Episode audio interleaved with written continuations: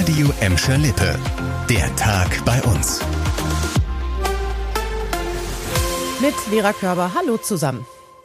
Ja, am Montag füllen sich wieder die Klassenzimmer bei uns und es wird sich ein bisschen was ändern. Es wird dann nämlich keine anlasslosen Corona-Tests mehr geben. Das NRW-Schulministerium hat jetzt nochmal darauf hingewiesen, dass sich nach den Osterferien die Teststrategie ändert.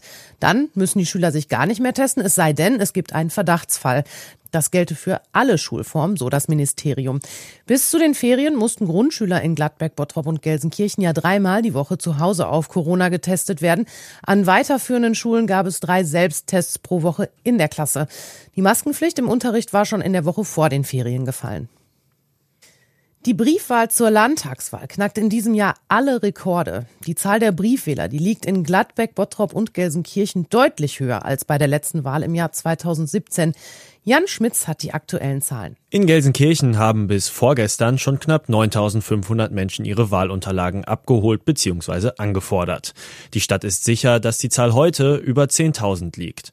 Bei der letzten Landtagswahl waren im gleichen Zeitraum knapp 7400 Wahlscheinanträge gestellt worden. In Bottrop sind es aktuell mit über 14.000 Anträgen doppelt so viele wie noch vor fünf Jahren.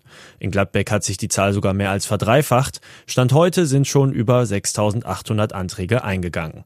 Wahlscheine könnt ihr online beantragen oder direkt in den Wahlschein stellen.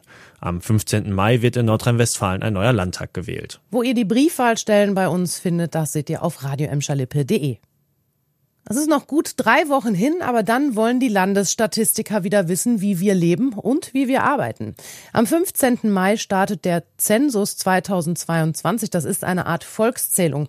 Landesweit werden rund 1,4 Millionen Menschen zufällig ausgewählt. Das betrifft in Gladbeck, Bottrop und Gelsenkirchen etwa jeden zwölften Haushalt. Die ausgewählten Haushalte werden angeschrieben und bekommen dann Besuch von einem Interviewer. Gefragt wird unter anderem nach dem Familienstand und dem Beruf Beruf. Auch alle Eigentümer von Häusern und Wohnungen bei uns bekommen ab Mitte Mai Post. Sie müssen Daten zu ihrer Immobilie weitergeben.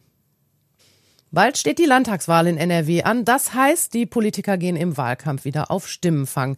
Hoher Besuch deshalb heute in der Zoom-Erlebniswelt. NRW-Ministerpräsident Hendrik Wüst hat den Gelsenkirchener Zoo heute mit vielen Patenkindern besucht. Als Regierungschef ist er ja Ehrenpate von insgesamt 445 Drillings- und Vierlingskindern.